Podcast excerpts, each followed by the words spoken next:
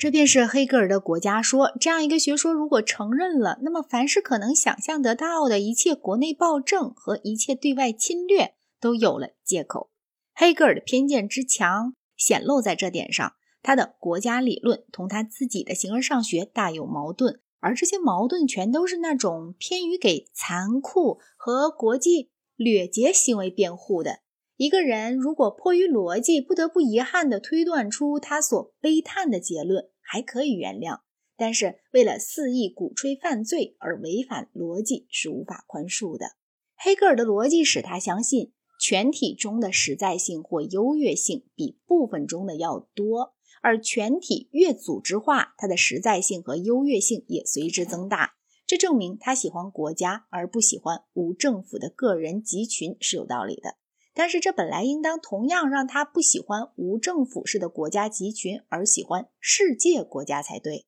在国家内部，他的一般哲学也应当使他对个人感到更高的敬意，因为他的逻辑学所论述的全体，并不像巴门尼德的太一，甚至不像斯宾诺莎的神，因为他的全体是这样的全体，其中的个人并不消失，因为通过他与更大的有机体的和谐关系，获得更充分的实在性。个人被忽视的国家不是黑格尔的绝对的雏形，在黑格尔的形而上学中，也没有任何不强调其他社会组织而独强调国家的有力理由。在他不重教会重国家这件事情上，我只能看到新教的偏见。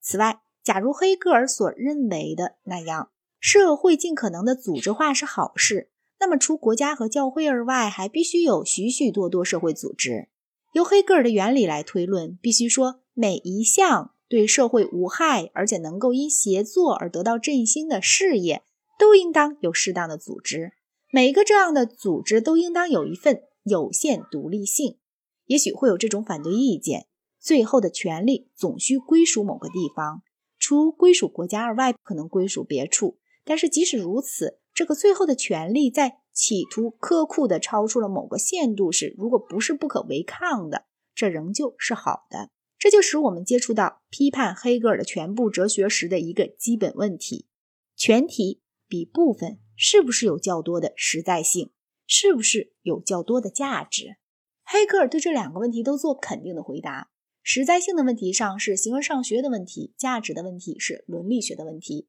一般都把这两个问题看得似乎不大区别得开。但是，在我认为，把二者分离开来是很重要的。开始从形而上学问题说起吧。